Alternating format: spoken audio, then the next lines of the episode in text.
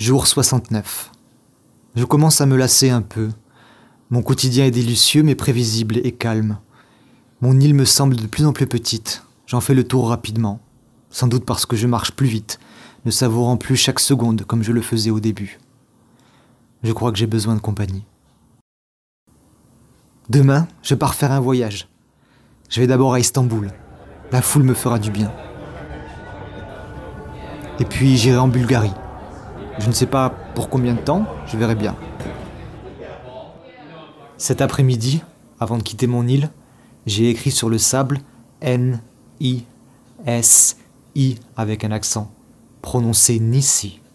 Ça veut dire île en grec. Je l'ai nommé ainsi. C'est affreusement simple, pas original, mais la pure simplicité de la nature ne s'incommode pas de la complexité de l'esprit humain.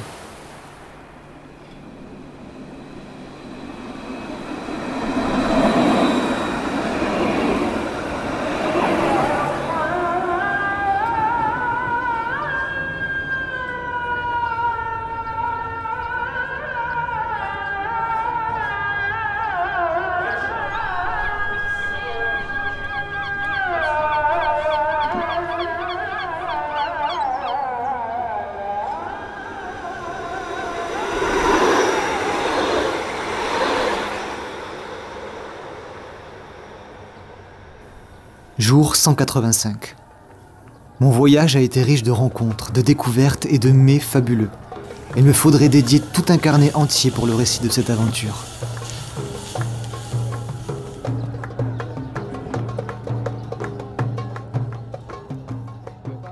Je suis donc de retour dans ma maison bleue et blanche. J'étais autant excité de partir que de revenir. Je vais retrouver Nissi. J'appréhende ce moment. J'ai souvent pensé à elle ces trois derniers mois toujours avec une boule au ventre. Je l'ai quittée trop longtemps. J'espère qu'elle m'aura attendu, que personne d'autre n'aura pris possession des lieux. J'ai un peu honte. Je me sens comme l'enfant prodigue qui revient demander l'hospitalité. Jour 186. Je ne comprends pas. Soit ma vision a changé et je perçois tout différemment depuis mon voyage, ou alors mon île a rétréci. J'ai calculé le nombre de pas qui séparaient les buissons du bord de la mer, et il me semble avec certitude que je parcourais cette distance plus longuement il y a quelques mois.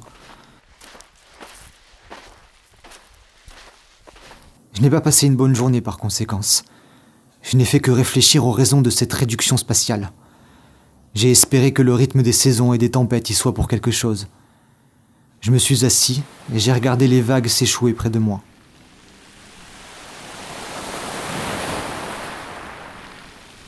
Elles m'ont paru vivantes et menaçantes, avides de grignoter ma douce Nissi. J'ai pris une poignée de sable et je l'ai jetée sur un remous marin, par colère. J'ai vite regretté mon geste, en réalisant qu'il aggravait la situation. Je sais que tout reviendra dans l'ordre rapidement. Il ne peut pas en être autrement. Comme les humains, la mer a ses sautes d'humeur, mais elle sait se calmer quand vient la fin de l'été.